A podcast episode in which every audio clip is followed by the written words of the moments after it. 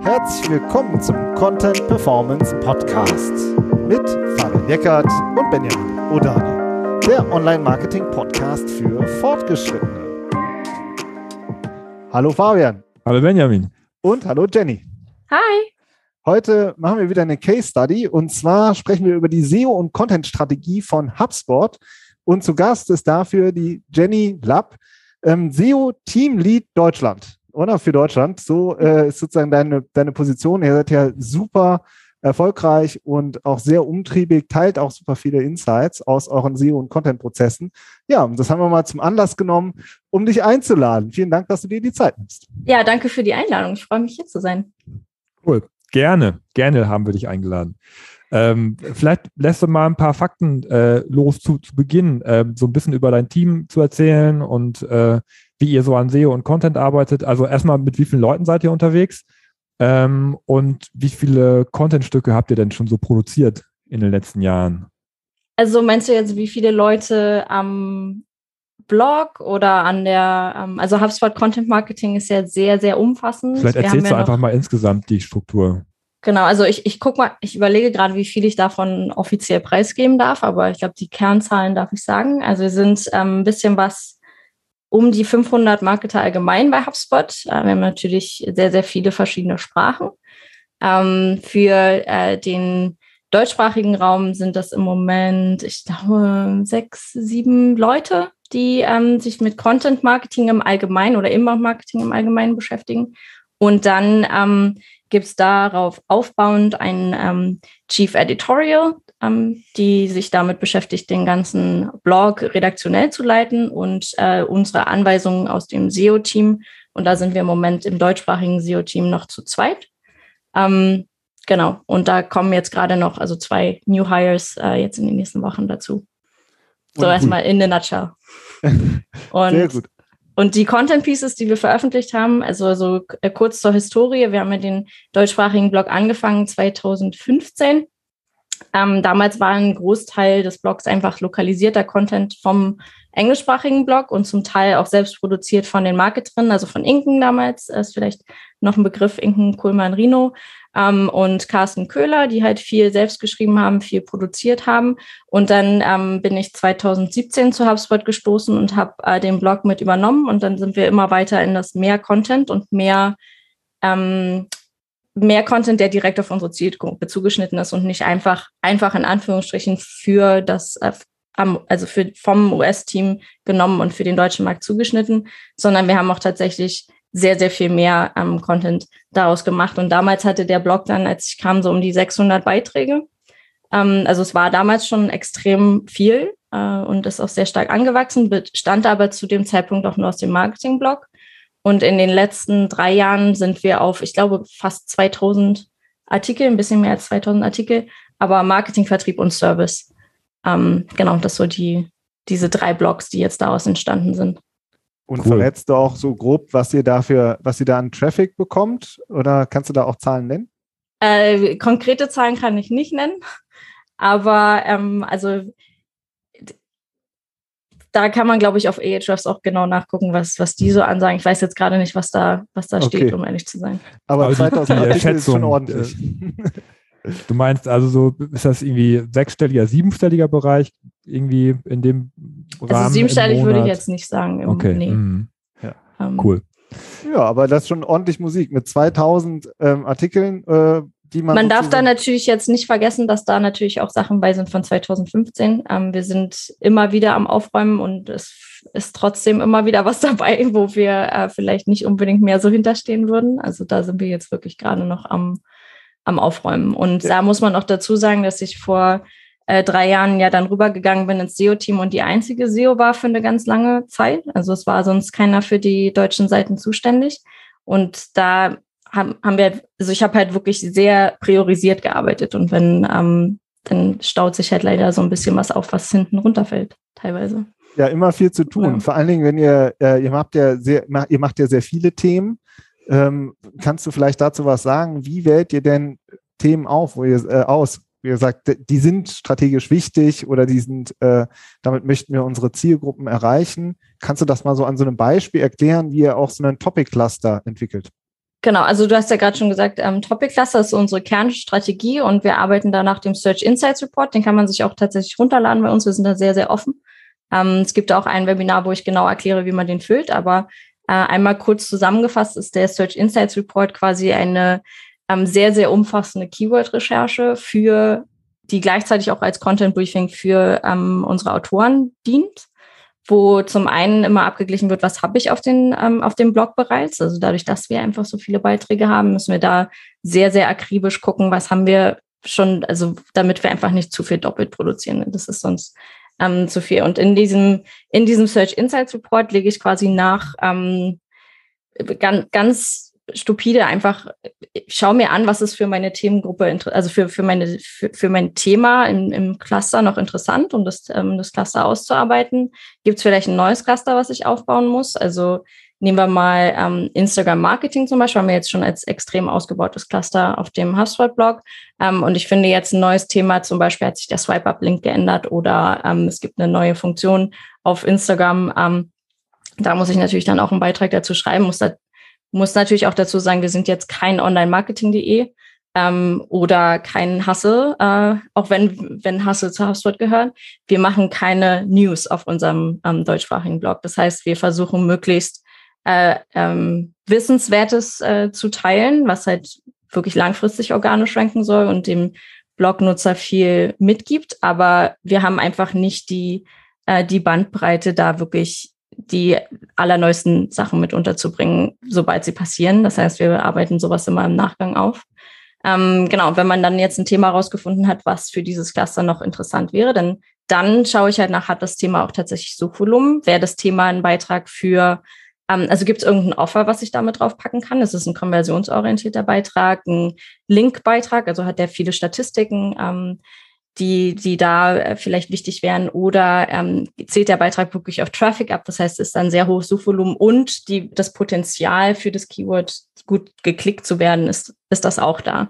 Ähm, und dann gehe ich wirklich genau durch, was ist die Intention ähm, des Suchenden hinter dem Keyword, ähm, schreibe das alles runter, ähm, lege fest, wie sollen die einzelnen H2s aussehen für jeden Beitrag, ähm, wie ist der Beitrag strukturiert, ähm, was gibt's für zusätzliche Bilder, die ich damit noch mit unterbringen möchte oder andere Formate. Äh, und natürlich, was macht die Konkurrenz? Ähm, was ist da so, was, was inspiriert mich an diesem Beitrag? Wie möchte ich, dass er aussieht? Ähm, genau, und das ist dann alles in diesem riesen Report und den machen wir einmal im Quartal. Da sind dann so um die 250 Beiträge drin. Ja, genau. äh, Search Insight Report, den haben wir uns natürlich auch angeschaut vorher. Ähm, okay. Und äh, eine Frage hast du jetzt schon beantwortet, weil ihr habt auch verschiedene Content-Arten da aufgelistet. Äh, zwischen denen ihr unterscheidet, je nachdem, was für ein Content ihr macht. Bei, bei Linkbeitrag haben wir uns tatsächlich auch gefragt, was meint sie denn damit? Aber die mhm. anderen waren relativ klar, aber das ist ein Beitrag, der durch die Statistiken, die ihr benutzt, vielleicht auch dann link, linkworthy ist. Das heißt, dass da jemand auch dann drauf verlinken mag oder ist es eher sowas PR-mäßiges? Oder wie ist das einzu, einzuordnen? Das ist ganz gemischt. Also ähm, der für mich ist der einfachste Weg, also wenn das ein Linkbeitrag ist, sind Statistiken. Das ist zum Beispiel unser, wir haben einen Beitrag zum Thema Social Media Nutzung in Deutschland, wo ähm, halt die wichtigsten Statistiken dazu drin sind und die sind alle schön aufgearbeitet und die, die werden immer wieder so mit aufgenommen und daher, weil wir am Anfang, als wir den Beitrag damals publiziert haben, alle möglichen Leute angeschrieben haben und gesagt haben, Du zitierst ja äh, einige äh, Social Media Statistiken. Guck mal, ich habe alle in diesem Beitrag ähm, zusammengefasst und du kannst quasi da dir auch neue Statistiken mit raussuchen und sowas. Dass man da so ein bisschen das äh, typische äh, Link Building Outreach ähm, zählt da natürlich auch an diesen, an den einzelnen Beitrag mit dran. Ähm, genau, das, das ist so der Klassiker. Also das heißt, du hast, ihr habt eben diese vier unterschiedlichen Content-Formate, äh, wenn man so will. Also eher was, was, wo du sagst, conversion-orientiert, wo du wirklich ein konkretes HubSpot-Offer hinterpacken kannst, ein Angebot, ein White Paper, ein eBay E-Book oder irgendein Lead-Format. Dann hast du einen Traffic-Ansatz, äh, wo du sagst, das ist einfach, okay, da ist richtig viel potenzielle Traffic für uns, auch wenn ja. sozusagen es vielleicht weiter weg ist von äh, genau. unseren Angeboten. Und dann das dritte ist sozusagen der Linkbeitrag, also womit man potenziell Links aufbauen kann. Und dann gibt es noch die vierte Seite, das, das sozusagen die, der, die, das Pillar-Format. Willst du das auch noch genau. erläutern? Das ähm, Pillar-Format ist quasi die, äh, die Säule des Themenclusters. Und auf dieser ähm, großen Säule wird quasi jedes einzelne, ähm, im, im, Idealfall natürlich, wenn man sehr, sehr viel nachoptimiert, ähm, wird immer jeder einzelne Beitrag aus dem, ähm, aus dem Cluster mit verlinkt. Das heißt, ich erwähne auf der Pillar-Seite alles mal irgendwie grob ähm, die Pillarseite ist quasi so ein grob umfassender Regenschirm und die äh, einzelnen Unterseiten dieser einzelnen Beiträge sind äh, sehr, sehr spezifisch auf dieses einzelne Thema, was dann da nochmal erwähnt mhm. wird. Und wann geht so ein Topic-Cluster los? Also wie viele Beiträge müssen es mindestens sein? Und wie viel, wo ist sozusagen die Obergrenze, wo du sozusagen sagst, jetzt, jetzt reicht's. Das ist, jetzt also, das ist das, das wieder so eine typische SEO-Antwort. Es kommt drauf an. ähm, Kommt drauf an, wie viel das Thema hergibt. Kommt drauf an, ähm, ob das Thema für mich und mein Produkt interessant ist. Also ähm, wir machen ja auch keine Themen mehr. Also früher, seit wir die Strategie so umgestellt haben, früher vielleicht schon, aber wir machen keine Themen mehr, die jetzt für unsere, unser Produkt, unsere Zielgruppe oder ähm, halt, die einfach zu weit ab vom Schuss sind, sage ich mal. Ähm, das heißt, äh, bei uns, wir haben uns dann so eine, unsere eigene Regel festgelegt und gesagt, für unsere Themencluster, wir brauchen ein Pillar-Keyword, ähm, also für, für die Pillar-Seite unser Hauptthema, muss ein Suchvolumen von mindestens 1000 haben im, im Durchschnitt ähm, monatlich. Für alle Unterseiten sind es dann so mindestens fünf bis zehn. Das ist so die, damit es ein schönes Cluster ist. Ähm, es gibt auch Cluster, die Facebook-Marketing, Instagram-Marketing, die sind einfach extrem äh, groß, äh, genauso wie SEO. Wir haben uns aber dafür entschieden, zum Beispiel für das SEO-Cluster jetzt keine Unter ähm, zu machen. Einfach aus dem Grund, weil wir uns nicht als die SEO-Marke sehen. Das Thema ist für mich jetzt natürlich total spannend. Ich kann einen SEO-Themenplan relativ schnell füllen. Ähm, aber man muss sich da schon so ein bisschen Einhalt gebieten und sagen, wenn es jetzt zu weit weg ist. Wenn wir irgendwann mal vielleicht in, in, in irgendeiner Zukunft mal ein wundervolles SEO-Tool haben, dann ändert sich das natürlich. Dann würde man da den Ansatz nochmal ein bisschen verändern. Aber da muss man für sich als ähm, zum einen als Marke, zum anderen aber auch einfach für, für was will ich stehen mit meinem Content, da eben ähm, Richtlinien setzen, was ist, was ist wichtig und daran auch die Themencluster festlegen. Jetzt gibt es ja nicht nur ähm, die Strategie, immer nur neuen Content zu machen, sondern es auch äh, an bestehendem Content zu arbeiten, weil man merkt, da ist noch mehr drin. Ähm, jetzt hast du gesagt, ihr äh, grenzt euch thematisch auch immer mehr ein. Also ihr wollt nicht zu sehr zerfasern, würde ich jetzt das mhm. vielleicht äh, an, übersetzen, also nicht zu viel äh, nach draußen gehen, was die Themen angeht, die nicht mehr an, an, mit eurem Produkt zu tun haben.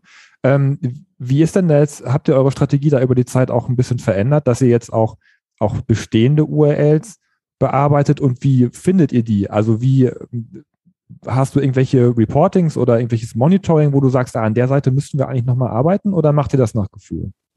Ähm, wir machen inzwischen nichts mehr nach Gefühl. Das ist nämlich, das ist wundervoll, weil sind, wir sind unglaublich datengetrieben bei HubSpot. Das heißt, wir haben für alles einen Report und für alles ein Audit. Ähm, und äh, zum Beispiel, also wir haben ein Programm, das nennt sich direkt historische Optimierung, wo wir halt wirklich durch den kompletten bestehenden Content durchgehen und ähm, da in, in, in einem Scoring-System festlegen, ob sich der Beitrag lohnt zu behalten, ähm, so wie er ist, äh, ob er einfach nur so optimiert werden muss, ob der Beitrag äh, komplett ersetzt werden muss, also ob er ähm, einfach wirklich archiviert wird. Aber also das muss man dann auch so diese traurige Entscheidung treffen, auch Content zu löschen. Das ist auch ganz wichtig. Ähm, wir müssen natürlich auch Core-Budget einsparen, wenn wir über 2000 Beiträge auf unserem Blog haben, weil sonst ähm, finden, sind wir einfach zu umfangreich. Und dann ähm, haben wir auch die Möglichkeit, äh, einfach die URL neu zu benutzen und wir jetzt sagen, ähm, aber der Beitrag passt einfach nicht mehr auf das Thema, auf das diese URL als Main Keyword zum Beispiel ranken würde.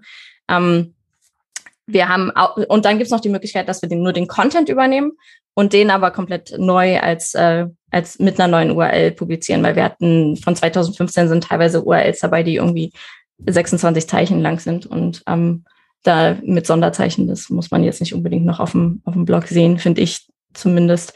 Und das dieses ähm, Scoring-System basiert darauf, dass ich quasi festlege, wie viel Traffic hat der Beitrag in den letzten sechs Monaten erhalten rankt er für Keywords, hat er Backlinks, ähm, dafür gibt es verschiedene Punkte ähm, in, im Score und dann ähm, natürlich generiert er Leads, generiert er Signups für unser kostenfreies Produkt. Ähm, das wird alles in einem festgelegten Score am Ende ähm, evaluiert und dann äh, arbeiten wir da quasi Stück für Stück durch und entscheiden dann für die Beiträge, was da jetzt genau gemacht wird. Und ähm, gerade, also das ist ja schon ganz schön äh, komplex, wenn ich mir das so vorstelle. Ja, also du hast, ein, ihr habt ein Scoring-System, dann habt ihr eine bestehende URL. Du hast jetzt schon die verschiedenen. Ich versuche das gerade nochmal so für mich auch nochmal so zusammenzufassen. Also ihr habt äh, sozusagen, ihr habt schon bestehende äh, bestehende Artikel und davon ja sehr viele, ne, über 2000. Und dann geht es ja sozusagen darum, dass man den ähm, überarbeitet, also ganz klassisch optimiert Gleichzeitig, aber vielleicht nochmal einen Schritt zurück, gleichzeitig schiebt ihr auch immer wieder neuen Content nach. Ne? Mhm. Wie ist denn da so das Verhältnis? Also zwischen wir schieben neuen Content nach und wir optimieren. Also äh, ist das 50-50 irgendwie oder habt ihr am Anfang ganz viel äh, um, neu geschaffen? Kannst du das noch so ein bisschen, äh, damit man da so ein Gefühl dafür bekommt, wie viel ihr eigentlich in die Optimierung steckt und wie viel in neuen Content? Also ähm, ich würde, würde sagen, es ist 50-50. Jetzt ja. aus dem oh, Gefühl raus. geraten von mir. Ja, ja okay. ich kann es aus dem Gefühl raus nicht so genau sagen, ähm, weil ich selbst den Content nicht mehr optimiere. Ähm, aber in, wir haben halt zum einen den Search Insights Report und da sind auch Sachen drin, die wir optimieren. Also das ist alles gerade noch so ein bisschen gemischt. Ähm, ja, ich würde schon sagen, ähm, dass es 50-50 ist. Ähm, Im Idealfall ist die Optimierung am Ende mehr als das, was ich an neuen Content rausschiebe. Also das ist so mein Ziel persönlich, weil ich mit, mit, mit Optimierung immer noch ein bisschen mehr erreichen kann, als äh, komplett nur, nur neuen Content die ganze Zeit über rauszuschieben. Ähm, außerdem kommt man noch irgendwann nicht mehr hinterher, den zu optimieren. Und was ich mir auch sehr schwierig vorstelle, ist jetzt natürlich wieder so eine Detailfrage, aber ähm, dann nehmen wir mal an, Artikel rutscht ein bisschen ab im Ranking. Mhm. Ja? Muss ich den jetzt optimieren äh, oder muss ich den vielleicht komplett neu schreiben? Das ist ja gar nicht so einfach, diese Frage, oder? Das ist auch wieder, kommt drauf an. Ähm, entscheidet sich bei uns zum einen daran, also wir haben so einen, ähm, einen speziellen Bucket bei uns in den Artikeln, die nennen sich Heavy Hitter. Das heißt, das sind unsere, die entweder ganz viel Leads bringen, die ganz viel Traffic bringen oder ganz viel ähm, Sign-ups bringen. Ähm, das heißt, die sind bei uns die ganze Zeit äh, auf der Liste, wo wir eigentlich gefühlt jeden Tag reingucken, hat sich da irgendwas verändert, muss ich aufpassen, dass der vielleicht irgendwie droppt. Weil ähm, auf jedem, auf den meisten Blogs ist es ja so, dass es so die eine, eine Kernanzahl an Beiträgen gibt, die einfach am meisten reinbringen. Ähm, und die wollen wir möglichst äh, auch behalten. Ähm, dass wir natürlich auch diese Liste immer weiter anfüllen mit neuen Sachen oder mit äh, Sachen, die dann da auch besser, besser reinpassen, die jetzt optimiert wurden ähm, sei jetzt mal dahingestellt, aber anhand dieser Liste legen wir dann quasi fest, was dann auch gemacht werden muss. Und ähm, ob wir den Content da jetzt komplett neu, sch neu schreiben oder ob da, ähm, da nur ein bisschen was optimiert werden muss, hängt natürlich davon ab, wie weit ist der Beitrag jetzt runtergefallen in den Rankings, wie sehen die Suchergebnisse drumherum aus. Ähm, was haben, also aus welchem Grund sind wir runtergefallen? Es kann ja sein, dass da jetzt ein Wettbewerber weiter oben ist, der einfach was viel Cooleres auf seiner Seite hat. Das heißt, ähm, da schauen wir dann natürlich direkt rein und versuchen dann möglichst schnell da auch bessere Sachen zu machen, als was dann da passiert ist in den Suchergebnissen. Und da habt ihr auch freie Hand an den Artikeln zu arbeiten. Ja. Weil ich, äh, also ich kenne das auch so oder wir kennen das auch so, dass es ja manchmal auch so heilige Kühe gibt in Unternehmen, wo man weiß, das sind eben diese, diese Heavy Hitter, so wie du das nennst. Mhm. Da darf man dann bloß nichts mehr machen, weil das läuft ja. So. Ja, also ich finde das cool, euren Ansatz, dass ihr sagt, die haben wir extra unter Beobachtung, damit wir reagieren können. Ja? Mhm. Also ihr seid nicht blockiert, weil die so erfolgreich äh, sind, sondern ganz im Gegenteil, ihr, ihr möchtet noch erfolgreicher sein oder auch reagieren können. Da habt ihr auch freie Hand, aber da ist keiner, der sagt, lasst die bloß mal liegen, ähm, nicht, dass ihr was kaputt macht oder so. Nee, dadurch, dass wir das ja ownen und sagen, äh, also wir machen das kaputt oder machen das gut, von daher ähm, sagt da jetzt kein anderer. Ähm, was natürlich jetzt nicht gemacht werden sollte, ist irgendwie den, wenn das ein, also einer unserer, unserer wichtigsten Heavy Hitter zum Beispiel, der mir auch Kopfschmerzen bereitet hat in den letzten Monaten, ist ähm, ein Beitrag zum Thema PowerPoint-Folien äh, für Unternehmen. Und äh, der ist natürlich sehr, sehr stark konversionsorientiert. ich darf jetzt zum Beispiel in der Optimierung nicht den CTA ändern, äh, weil ich da natürlich mit unserem CAO-Team, die Josie steigt mir dann aufs Dach. Äh, und das wollen wir natürlich nicht. Aber ähm, sie hat den natürlich auch auf dem Schirm in, im CIO-Team, weil das natürlich ihr, ihr, ihre heilige Kuh ist, sage ich mal. Ähm, und dementsprechend, äh, wenn ich nicht aufpasse, wenn der, wenn der droppt, dann ähm, ruft sie mich an und sagt, was ist denn da los? Ich habe plötzlich keine Leads mehr. Ähm, genau, das heißt, da spielen wir halt die ganze, wir haben auch die Ziele geteilt. Das heißt, ähm, es ist jetzt nicht so, dass wir als SEO-Team nur die Rankings und den Traffic ownen, ähm, sondern wir haben alle äh, das gleiche Ziel. Genau. Und daran ja. arbeiten wir noch gemeinsam. Und umgekehrt ist natürlich schön, wenn du einen Artikel hast, der, wo du weißt, dass der gut konvertiert, dann ist es natürlich schön, wenn der auch mehr Traffic bekommt. Ja. Genau. Also insofern ist es auch wieder, ähm, auch da wieder die Frage, kann man nicht noch mehr rausholen, wenn man schon weiß, dass er, äh, dass man da gute Conversions hinkriegt.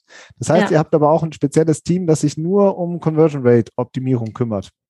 Ja, es ist eine Person eine Person. Aber es, ist, es klingt immer schön, wenn man sagt, man hat da ein Team. Aber ähm, ich, ich habe auch immer das Gefühl, immer wenn ich in Interviews sitze, dass ähm, immer angenommen wird, dass HubSpot so ein so eine Riesenmaschine auch hinter dem deutschsprachigen Blog hat. Das ist jetzt nicht der Fall, also nicht, zumindest nicht so, wie das fürs .com-Team jetzt vielleicht ist. Aber du bist ja schon auch mit den äh, US-Kollegen auch sehr äh, eng in Kontakt, oder nicht? Oder bist du sogar organisatorisch da eingehängt?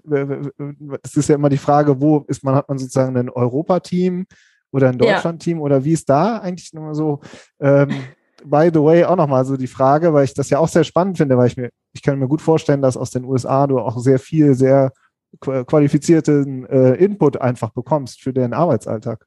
Ja, also ähm, da sofort, ich bin nicht im Dach-Marketing-Team, ich bin auch nicht im International Marketing-Team, ich bin direkt im, äh, im US-Marketing-Team, äh, wenn man so will, also im globalen ähm, Team, äh, in direkt an im gleichen Team wie ähm, alle .com-SEOs. Äh, ähm, und wir haben da, also wir haben einmal das Global äh, SEO-Team, wo dann eben einmal englischer Content und dann International, also ähm, Frankreich, Spanisch und Deutsch. Ähm, und die sind, äh, wir, wir arbeiten halt direkt mit allen anderen SEOs zusammen und haben dann so eine gestrichelte Linie, wie das bei uns dann heißt, zum unseren regionalen Marketing-Teams was einfach für SEO, glaube ich, unglaublich, also es ist wirklich wichtig, dass man direkt mit, mit seinen Kollegen im SEO-Bereich zusammen ist, in allen Sprachen, weil viel, was auf dem US-Markt passiert, dann später auch gleich auf dem deutschen Markt passiert.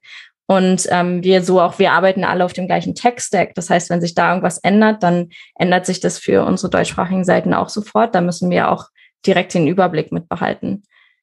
Ja. Sehr, sehr spannend. Jetzt haben wir noch, äh, jetzt hast du vorne erzählt, ihr habt für, für den deutschsprachigen Bereich sechs bis sieben äh, Leute. So habe ich das jetzt verstanden.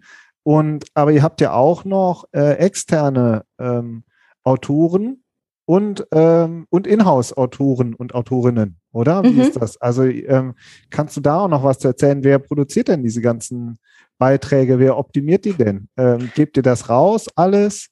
Ähm, ist ja auch eine große Frage. Outsource ich meinen ganzen, äh, meine ganze Content-Arbeit oder mache ich es rein in, ähm, ja, rein in-house? Wie habt, was habt ihr da für eine Kultur?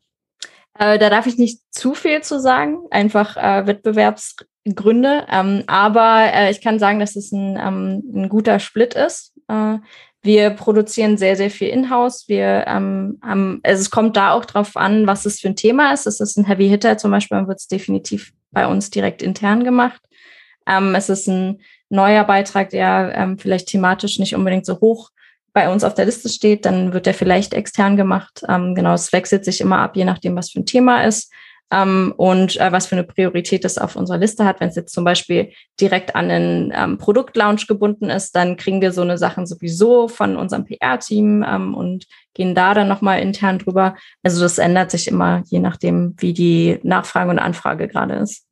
Und wie lange sitzt ihr dann äh, in-house an so einem Text? Also jeder, der schon, der selbst schon Texte geschrieben hat, weiß, dass es schlicht Zeit kostet. Ja. Und man braucht ja auch Ruhe. Ja, also wenn die ganze Zeit der Slack-Channel bimmelt und äh, die E-Mails reinlaufen und man von einem Call in den nächsten rennt, ist es ziemlich schwer, eine Heavy Hitter äh, ja. Blogartikel mal gescheit zu überarbeiten. Also wie das, kannst du mal sagen, was kriegt ihr denn da dann an Zeit? Ähm, das kommt auch wieder drauf an. Ähm, wir haben keine, keine Vorgaben oder ich gebe auch dem Team keine Vorgaben, wie viel da jetzt ähm, konkret äh, optimiert werden muss in der Woche. Ähm, solange wie unsere Ziele erreicht werden. Also wir haben, äh, wir haben ja sehr hohe Traffic-Ziele, sehr hohe, hohe Ranking-Ziele. Das heißt, da ähm, danach geht es, wenn das kann sein, dass ein Beitrag in der Optimierung vielleicht 20 Minuten dauert, dann geht er wirklich schnell. Ähm, kann auch sein, dass man da mal zwei Stunden den kompletten Beitrag neu schreibt. Ähm, das ist immer abhängig davon, wie lang ist der Beitrag, was ist es für ein Beitrag, ist es eine Pillar-Page oder ist es ein ähm, Link-Beitrag? Bei einem Link-Beitrag will ich natürlich auch sicher gehen, dass ich möglichst viel ähm, sexy Content, sage ich mal, mit auf dem, auf dem Beitrag unterbringen kann. Ähm, kommt wirklich immer darauf an, kann ich jetzt nicht so direkt sagen.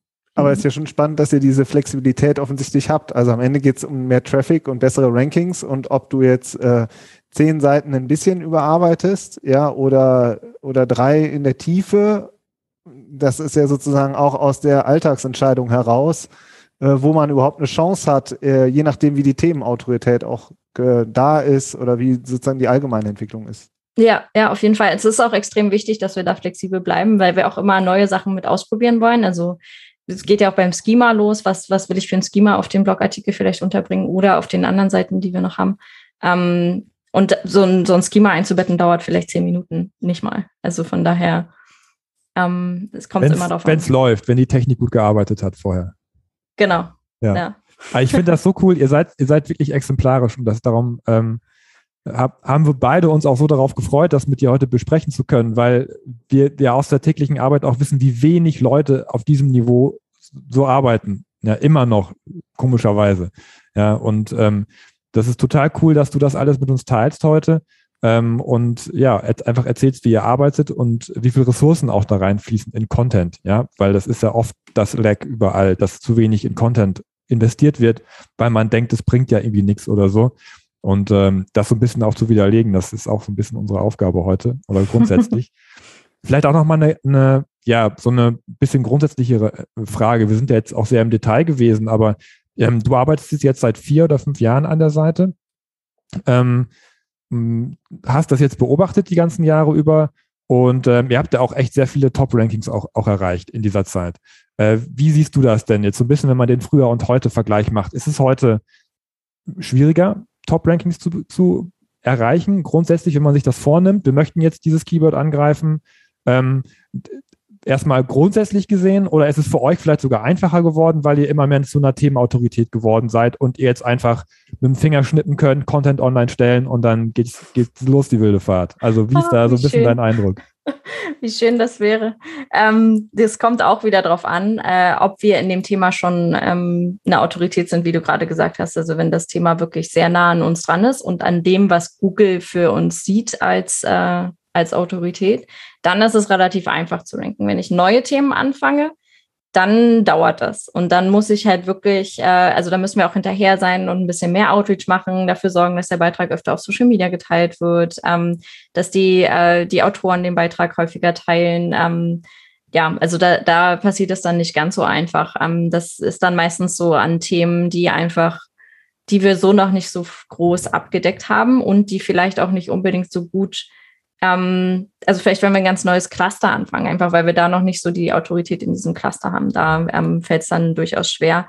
Wenn ich jetzt zum Beispiel feststelle, dass in einem Themencluster, in dem ich schon sehr gut ausgebaut bin, dass da einfach ein Beitrag überhaupt nicht ranken möchte auf, den, äh, auf das Keyword, was ich da habe, dann ähm, gibt es auch unterschiedliche Ansätze, da einfach nochmal nachzuoptimieren. Und ein ganz, ganz wichtiger Punkt, den den wir immer machen, ist dafür zu sorgen, dass wirklich von Anfang an alle Beiträge miteinander verlinkt sind. Also sobald ein neuer Beitrag live geht, muss der auch auf anderen mit erwähnt werden und er muss auch andere Beiträge erwähnen, weil ansonsten äh, zeige ich ja nicht, dass dieser Beitrag jetzt relevant ist. Ähm, und manchmal kann es dann vorkommen, dass äh, ein Post genau aus dem Grund nicht rankt, weil er einfach von nirgendwo anders erwähnt wird. Und äh, dann Google natürlich auch sagt, ja, wenn du den nicht wichtig findest, dann finde ich den auch nicht wichtig. Also. Das ist eine also typische, typische Situation. Ne? Also da geht dann jetzt ein neuer Artikel, sagen wir mal, nächsten Montag online und in dem Moment, wo er online ist, kann man ja eigentlich auch erst richtig intern verarbeiten und verlinken. Ne? Also dass dann, dass man dann sozusagen auch ähm,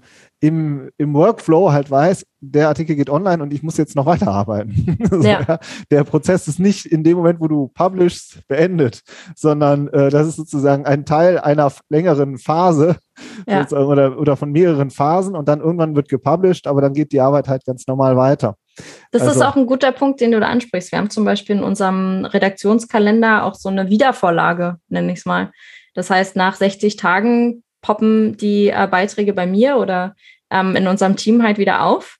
Und dann gehen wir den Beitrag einfach mal durch und gucken, rankt er gut, ähm, äh, passt alles, was da drin steht, ähm, ist er gut verlinkt intern oder kann da noch ein bisschen was gemacht werden? Ist er, wir haben ja manchmal ähm, auch andere Probleme, dass die vielleicht schon am, von Anfang an hoch und runter gehen, ähm, dass man da einfach nochmal einen kleinen Blick auf diesen Beitrag wirft äh, und nicht einfach nur auf Publish drückt und dann gerät er in Vergessenheit. Das passiert leider viel zu oft.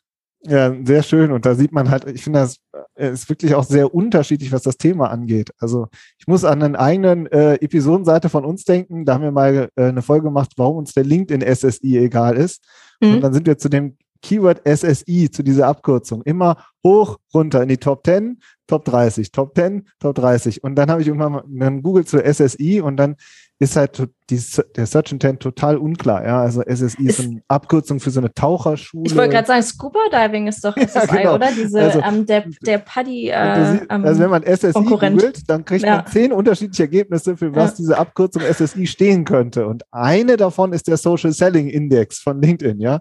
Und äh, da merkt man halt, das ist halt bei ganz anderen Artikeln anders so. Und also da merkt man wirklich, jeder Artikel hat auch so einen, ähm, deswegen finde ich es super wichtig, auch immer die ganze Zeit immer in dem Content und in den Rankings drin zu sein und zu gucken, wie entwickeln die sich.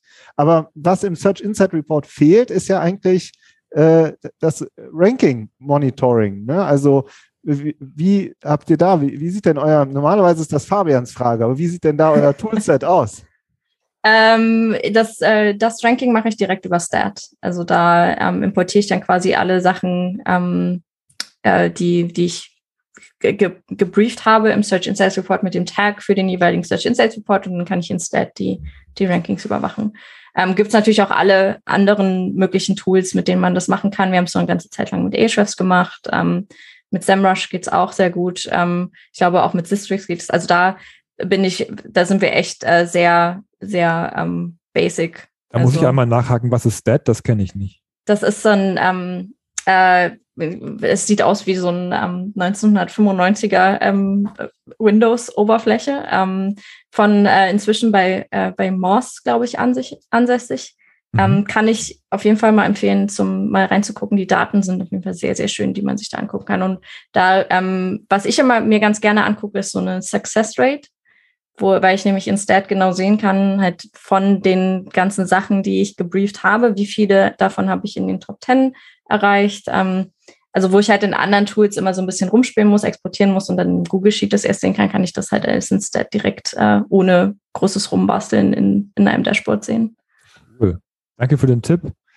Das heißt, deine, deine Aufgabe als jetzt, du bist ja jetzt Teamlead SEO, bist ja noch, noch gar nicht so lange. Das, ähm, genau. Ja. Das heißt, du bist jetzt auch, äh, rutscht immer mehr so in dieses auch, ähm, ja, ich, also nicht aus dem Operativen raus, aber wahrscheinlich auch mehr koordinierend. Ähm, ähm, was sind denn da jetzt so deine, deine äh, Aufgaben, die du jetzt neu hast? Also was hat sich jetzt geändert, seitdem du diese neue Position hast? Also ich glaube, der, der erste große Punkt ähm, ist Hiring, ähm, ist eine, eine un unglaubliche Aufgabe. Ähm, ich habe so, ich weiß nicht, ob euch das auch so geht oder den Zuhörerinnen und Zuhörern. Ähm, Hiring für Marketingstellen in Deutschland ist unglaublich schwer, habe ich das Gefühl. Ähm, ja, also. Äh, Warum? Ähm, aus, aus dem Grund, weil, äh, also zum, entweder gibt es ganz, ganz viele tolle Kandidaten ähm, und man braucht halt wirklich sehr, sehr lange, um, die, ähm, um den richtigen zu finden. Oder ähm, es gibt halt äh, wirklich kaum Kandidaten, die sich auf diese eine Stelle bewerben. Also es kommt ganz, ist wirklich sehr, sehr ähm, gemixt. Ähm, ich habe sehr, sehr viel äh, mich vernetzt in den letzten Wochen, Monaten mit anderen Teamleads ähm, im Marketing- und SEO-Bereich in Deutschland, um so ein bisschen mehr das Gefühl zu bekommen, ähm, wo stehen wir gerade, wie findet man gutes Personal in, in Deutschland. Ähm, und, genau. und welche Leute stellt ihr denn gerne ein? Sag mal so zum Abschluss. Was, was ist so, wo ihr sagt, okay, die Kandidatin oder der Kandidat, der hat echt ein gutes Profil. Die hat echt, die ist, die ist interessant für, sagen wir mal, Content und SEO. Ähm, für Content und SEO, ich glaube, ein ganz, also davon, unabhängig von den Skills, die man als SEO braucht, also braucht in Anführungsstrichen. Ähm, wir haben auch viele bei uns im Team, die vorher gar nicht im SEO unterwegs waren, weil ich glaube, der, das ist ein Teil, den man sehr, sehr schnell lernen kann. Mir ist zum Beispiel einfach ein gutes Gefühl für Content wichtig. Und das klingt immer so ein bisschen, bisschen trocken oder, oder flach, sage ich mal. Ähm, aber ein Gefühl für Content in dem Sinne, dass ich äh, vielleicht nicht, nicht mehr lernen muss, wie man einen guten Beitrag schreibt. Also das sind so, so Sachen. Also das heißt, ich kann noch gut ähm, mir im SEO jemanden vorstellen, der halt hauptsächlich als Autor irgendwo gearbeitet hat, wenn der Hang zum, zum SEO da ist. Ähm, und dann, was halt auch extrem wichtig ist bei uns, ist einfach, dass man sehr datengetrieben ist, dass man ähm, coole Ideen hat. Also es gibt ja wirklich dadurch, dass wir so flexibel sind, wir setzen auch möglichst viel um von dem, was wir als Ideen haben für Growth oder es gibt ja auch nicht nur den Blog bei uns, ähm, den wir uns SEO-seitig anschauen. Es gibt ja auch noch ganz andere Programme und ähm, Properties, die wir, die wir verantworten. Und dementsprechend ist das natürlich ein wichtiger Punkt. Und der wichtigste überhaupt ist eigentlich Hard. Das ist unsere, unser Culture Code, ähm, wo wir einfach drauf gucken, passt die Person ins Team. Ähm, auch wenn wir jetzt remote sind alle. Also, also ich bin komplett remote. Das heißt, ich sehe wahrscheinlich mein Team nur über Zoom. Ähm, da muss es trotzdem sehr gut passen. Man muss sich gegenseitig vertrauen können, besonders wenn man remote arbeitet und äh, sich darauf verlassen können, dass der andere ähm, äh, gut vorankommt ähm, und äh, eben das gleiche Ziel hat wie man selbst. Super, Jenny, das war ein total informatives und äh, tiefes Interview. Du hast super viele von eurem, äh, aus eurem wirklich praktischen Alltag geteilt. Danke dir dafür. Danke für deine Zeit. Ich danke euch. Danke dir. Bis dann. Ciao. Ciao.